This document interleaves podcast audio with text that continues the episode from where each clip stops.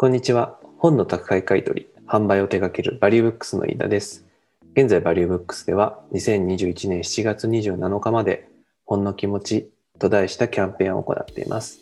本を買い取りに出すだけで様々な企業の素敵なアイテムがもらえる本キャンペーン。各企業の魅力を知ってもらうべく、今回は長野県諏訪に拠点を置くリビルディングセンタージャパンのどんどんさんに古材を生かした家具の制作現場の仕事についてお聞きしていきます。今日は、えー、リビ戦で制作を、はい。えー主に行う、えーどんどんはい。来てもらったんですけど、えっと、ちょっと簡単に、ござい。なんていうかこう自己紹介、はい。ちょっとお願いしてもいいですか？はい。えっ、と、諏訪のリビルディングセンタージャパンっていう古材と古道具のお店で働いています。どんどんはあだ名で千葉夏美と言いますが、もうみんなが俺のことをどんどんって呼んでくれているので、もうどんどんで行こうと思います。よろしくお願いします。すごいね、あの音声だと伝わらないですけど、めっちゃどんどんって感じの、あの、見た目をしている。見た目とこう、あだ名の五感がこうリンクしすぎて、すごい覚えてもらいやすい。そうですよね。でも、あれですね、なんかいきなり余談から入っちゃうんだけど、あのあはいはい。バリューブックスってあのブックバスうん。であの移動式のあの本屋さうんうん。んが、まあ、バスですよね。バス、元は普通、普通でもないか、あのうんバスを回収して本屋さんにしたんだけど、まあ、それの回収をしてくれたのがどんどんなんですよね。そうですね。そう。多分僕、リビ戦に入社して、一番最初の自分で手を動かして何か作るみたいな制作の仕事が多分、えっと、ブックバスの仕事で、うん、入社初の仕事。入社初、ほぼほぼ一番最初だったと思った。うんうんうん。だからもう、なんか最初から対戦相手車かみたい確かになんかそういう店舗とかね空間じゃなくて そうそうそう。なかなかバス回収するっていう案件ないですよね。そう。あれ以来多分バスの回収は今4年ちょっと働いてるけど、未だないですね。え最初で最後だったかも。ー、いやあその説はありがとうございましたありがと。うございました。いや、めちゃめちゃ楽しい仕事でした。でもじゃあその、まあ、ブックバスもしかりそういうふうにこう、なんか既存のものをこうリノベーションしてこう作り直すみたいなそういう設計の仕事を普段設計っていうかあれか制作かうん。制作の仕事を普段してるってことですか？はい。そう、リビ戦の中で一応こう、チームとしてビルダーズセンターっていうこう、一応部署があって、うん一応なんかこう、リビルディングセンターの中ってデザインセンター、あとビルディあビルダーズセンター、あとカルチャーセンターって一応こう3つの部署に分かれてて、えそう。ーで、カルチャーセンターがまあ言ったらその店舗運営とか、あとカフェの運営とか、うんうん。あとはその店舗でやるこう、イベント系の運営とか、そういうものをやっていて、で、俺が属してるビルダーズセンターは、あのまあ、レスキューとか、まあ、そのレスキューでレスキューしてきた素材を使った、まあ、オリジナルプロダクトの制作とか、うんうん。あとはその店舗のリノベーションとか、そこをやってる部隊で、うんうん。うん、一応そこのメンバーで働いてるっていう感じ。えー。うん。じゃあ、あれか、その、2パターンあるってことですか、ざっくり。その、なんか店舗とかで、えっ、と、こういうものが、私じゃあテーブルが必要だ。うん。っていうので、よし、じゃあ、この、えー図面とかに沿ってテーブルを作ろうって時もあるし、うん。そのお店の商品を自分たちのアイディアとかで、こう、新しくこう何かを作って、それを商品として売るみたいな。そうなんか一部そのリペアみたいな形でこう古道具としてはなかなか販売しづらい状態のうんうん。ものを、でもやっぱこの子はちょっと手をかけてでも販売してあげたいなというものをレスキューしてきたものはそのビルダーセンター内の制作チームがえーっとさっき多分お話しした中地中島っていうスタッフがリリペア担当で、まあリペアをする場合もある。けど僕おほとんどはその店舗のデザインを依頼してくれた人に人のそのお店で使うと重機とかあーとテーブルとかあとはそのお店の中で使うドアとかカウンターとか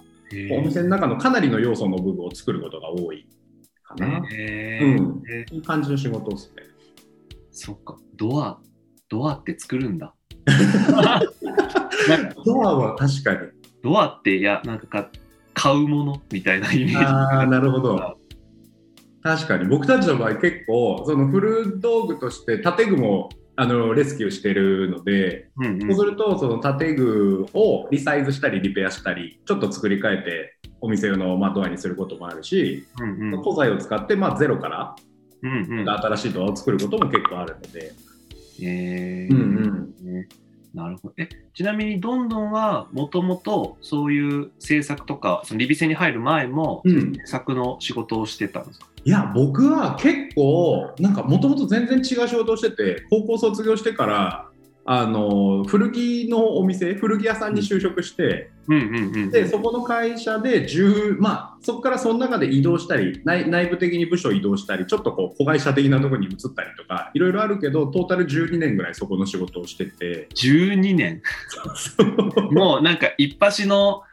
もうアパレルの、なんていうかね、よく分かってる人っていうか、その道のプロっすよね。一応もうあのさ一応職歴はずっと全部古着屋さんっていう状態だったリビセンで働くまでは。うんうん。で、まあ、それでこう、もともと僕、地元が岩手県で、でその岩手県の県南エリアみたいな部分を見るみたいななんか仕事をしてて、おお。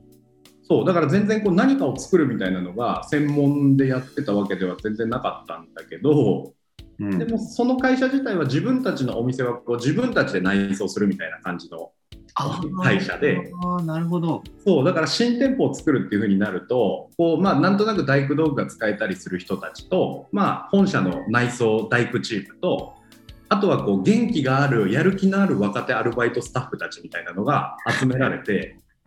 技術はなくても元気みたいなやつとそこそこ技術のあるやつと、まあ、本職何人かみたいなのチームでこうお店をじゃんじゃん作っていくみたいなえ、そうなんだ。そうそうそうえーじゃあもうある種制作ままあまがいっていうとちょっと言い方が、うん、あでもそう本当にそうです。えーえでもじゃあそれやってるうちにあれ俺が歩みたい道は意外と服じゃなくてそもそもこの新店舗を作る時の内装の方の仕事なのか？みたいになってたんですか？そうなんかどちらかというとその古着をやってる中でこう古着の業界っていうか古着の業界っていうかすごいもう完成されててある意味カルチャーとしてもすごい定着してるっていうかああそうもう古着を買うことは結構当たり前うん。だし、だしその前のうんと僕が働いてた会社でいうと全国一一回こう全国70店舗ぐらいまで店舗が増えて、うんうんうん。でまあこう割と会社の規模もすごく大きくなってきてうん。こう一個人が影響する範囲がやっぱすごいちっちゃくなってくる感覚をその大きい会社の中にいる時ってやっぱ思ってて、なるほど、まあ、例えば店舗数かスタッフ数か分かんないけど、その100分の1っていう自分の存在だったのが、その200分の1とか300分の1とかに人が増えるとなっていくわけですもんね。うん、そうそうでもちろんそうなると分業していくしそうなるとやっぱこう自分の意思が反映されたりこうする範囲っていうのがやっぱちっちゃくなっていってうんで、まあ、大きい大きい流れとしてはもちろんいい方向に進んでるんだろうなって思うけど俺がやりたい仕事とか俺がこの中でできることみたいなのはもう随分なくなってきてるなっていう感じがしててなんかそれでこう自分のこれからをどうしていこうかなって思った時に今の社長の東さんたちの仕事に出会ってうん。あこういう面白い仕事があるんだこういう古いものの生かし方があるんだみたいなうんを見つけてでそれで本当たまたま会いに行ってその時ちょうど東北で現場をやっててああ、なるほど。そうでそれで一日お手伝いを現場のお手伝いをしに行かしてもらってそれが初めましてでえでその後東さんたちのを Facebook とかでこう追っかけてたらあこれリビセンってなんか面白い店をやるなみたいなー、うんうんうん。でそれで初めて遊びに行った時にちょうどこうあのその時こう僕はそうずっと古物の販売をしてたから東さんたちがお店に初めて行った時にいろいろこう世間話みたいな話をしてる中で、棚卸しってさどういうふうにやってんのみたいな古着ってどうやってやってんのみたいなのではいはいはいはいはいはい。であの一個一個こう下代とか考えるとすごい難しいから一応売価還元法っていうこういう方法があるからうん状態だけ数えればいいですよみたいな、すごい。古着のマニアックな、でもね、あのその大切なあのお金の。必要な話をしててでそんな話をしてたらかなこさんが「あれ履歴書はいつ送ってくれるの?」みたいな話になって言いそう。そんなそうそうそう言ってないのにね、あの入社させてくださいとか別に言ってたわけでもない。あそうそう言ってたわけでは全然なくってでもその時俺はすごい転職を考えてすごいこういろいろ動きたいなと思ってた時期だったから、あこれはなんか流れに乗るべき時なのかなって思って募集しにやってっていうのがもともとは僕どちらかというとその店舗の運営側として多分採用してもらっててああ、そうか。まあでも、だってそうですよね。まあ、なんかすごいその、ものづくりとかの経験がすごいあったわけじゃないから、そうそうそうそう、まあ一旦その店舗の売り場の方に立つかみたいな。そうですそうですうんうん。っていうので、まあ、お店の方の運営のことを最初はまあメメインでやりつつあとレスキューの担当をしてたけど徐々にこうその中でこう作っていく方に、えー、と自分の中でもこう仕事が変わっていって今は作る方がメインになってるっていう。えーうんうんえーえ、でもじゃあ入社する時も、まさかこんなに制作にどっぷり浸かるとは思ってもなかった。なんか最初やっぱ作りたいなっていう気持ちはすごいあって、うーん。うん、でもやっぱその最初の最初のタイミングでは今自分がこうリビ戦の中で力になれるポイントはそこというよりは海店舗の運営とかうんうんうん。まあ、あともちろん女男性スタッフが全然いなかったから力仕事でレスキューは頑張れるなみたいなところはいはいとか、自分の生かしどころは最初そこだなと思ってたけど、うんうんやっぱやっていく中でこう自分が生み出すとか作っていくこととかの面白さみたいなのはやっぱこうやっていく中でどんどんこうやりたいなってなってって。えでそれでそう去年にその近くの太陽パンっていうパン屋さんの物件のリノベーションを割とまるっとこう自分が大工として現場に入らせてもらったのがよりこうより制作側にこうどっぷりになっていったー、うーんうんかなっていうのはありますかね。えーうんそっかそっか。あの、リビ戦の中でその家具を作るだけとかじゃなくて、その現場でその大工仕事っていうのももちろんあるわけですね。もあります。うんうんありますあります。えーちなみにそのじゃあ制作の流れで言うと、うん。さっきので言うと、えっと、そのデザインチーム？うんが、うん。例えば、えっと、こういうカウンターを作ろうとか、こういうドアを作ろうっていう、そのイメージを、あの作って、それをまあうん。実現するのが、あの、どんどんたちのチーム、うん。役目？そうで結構そのデザインチームもなんて言うんだろう。うと必要な要素を最低限伝えてくれるみたいな頼まれ方をする場合も結構あってもう必要な。例えばこうこのドアの必要な寸法は縦横いくつの寸法でで手前側に引くっていう機能は必要で。うんでデザイン的には例えばお店の店内はこういう風な雰囲気だから、うんこういう風な素材は使いたいっていうのはあるけど、うんそこからこう任せられる要素がすごい多い場合もあるっていうか、えー、それでこうお店の中からじゃあそこに合いそうな古建具をまず選ぶところから例えば始まってでそれをどういうふうにリペアするかみたいなのをまたデザインチームとこうすり合わせながらこれを上下こういうふうに足したらこういうふうになるけどここの小材はこういうの足そうかとかそれを話していくっていう感じなんで結構デザインがバッチリ決まってるっていうこともまあもちろんあるけどそうじゃないこともかなり多いかなっていう感じですね。そっか。でも、その、だから材料とかっていうのも、その、うんある種そのリビ戦の、その店舗の中にいっぱいいろんなものがあるから、そうそうオーダーが来たらそれを、こう、何か使えるものないかなってこう見に行って、で、だから別にじゃあドア作るってなった時にも、あ、よかった、ちょうどドアがあったみたいに使うってよりかは、その、これドアにできるんじゃないか、うんうんうん。みたいに考えて、持ってきてそれを加工してドアにするみたいな。うん。面白いな。あります。結構そういうこともあるな。うんうん。えー、え、なんかその、なんか数で言うのって難しいかもだけど、うん。なんなんだろうな、どれぐななんなんて聞こうかな。例えば、これ作るのに何日ぐらいかかるみたいなのとかってあるんですか？ものによって あれだけどどうだろう。ゼロから例えばこうあでも本当にさっき話したドアをベースにあるものをリペアして作るみたいな場合だと本当数時間で完了するものもへあるし本当にちょっとこうリサイズするみたいなものだったらうんっていうのもあるし、でもまあドアを例えばゼロベースから古材もこう古材をおこう製材をかけてまるっとこう材材料の状態にしてから組むっていう風になるとやっぱ2日間とか塗装とかいろいろ入れると3日間とかかかるようなものもあるし、うんもうそれはこうどういうものを作るかによっては変わってくるけど、うんうんうんうん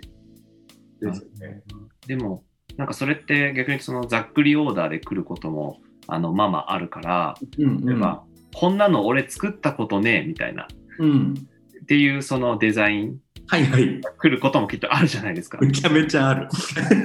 なんだこれはみたいな。うんうん。それってどうどう挑戦していくっていうか、うん。もうやりながら考えていくみたいな感じですか？もうなんか基本的にはやっぱ同じものを作ることがほとんどなくって、ああ、むしろね。そう。で、あのまあ、なんとなくだけど今制作チームの中でこう手を動かして何かを作るっていうスタッフが3人ぐらいいて、うん僕と、あとはその、うんとレスキューを兼任してくれてる中地、中島っていうスタッフと、あと新しく制作メインで入ってくれてる森くんっていう、これも新しいスタッフで、うんうんうん。で今も大体3人でこう作るんだけど、うん。こうオーダーが来たものとかを誰誰向きだねみたいなのをとりあえずこう割り振りするとこから始まって。これはどんどんがいいんじゃないみたいな。あそうそうそうで中島はもともとリビ戦に来る前に家具を作るところで1年ぐらい仕事をしてたからへどちらかというとこう木工的な技術は俺よりも全然できることが多くてうんうん。だからこう木工屋さんがやるような仕事は中地だねみたいなのでうんうん。で森君はまあいろいろ今インプットしていく時期だからこう、まあ、いろんなものを作りやすいものからいろいろやってみようみたいな前例があるようなものは森君が作るみたいなうんうんうん。感じで、でどうやって作っていいか分かんない自由度の高いやつが大体俺に来るみたいな その他が来る。その他いろいろ何かも分からないものみたいなのも結構 そういうのは大体俺に来るみたいな今今現状で言うとそういう担当分けかな。でもなんか頼りがいがあるからそうなるんですよね。あもうこれどんどんならいけるでしょみたいな。なんとなくでも自分の中でこうあの別に木工やってたわけじゃないけど俺がこう古材使ったりする時の自分の得意なことで多分こう応用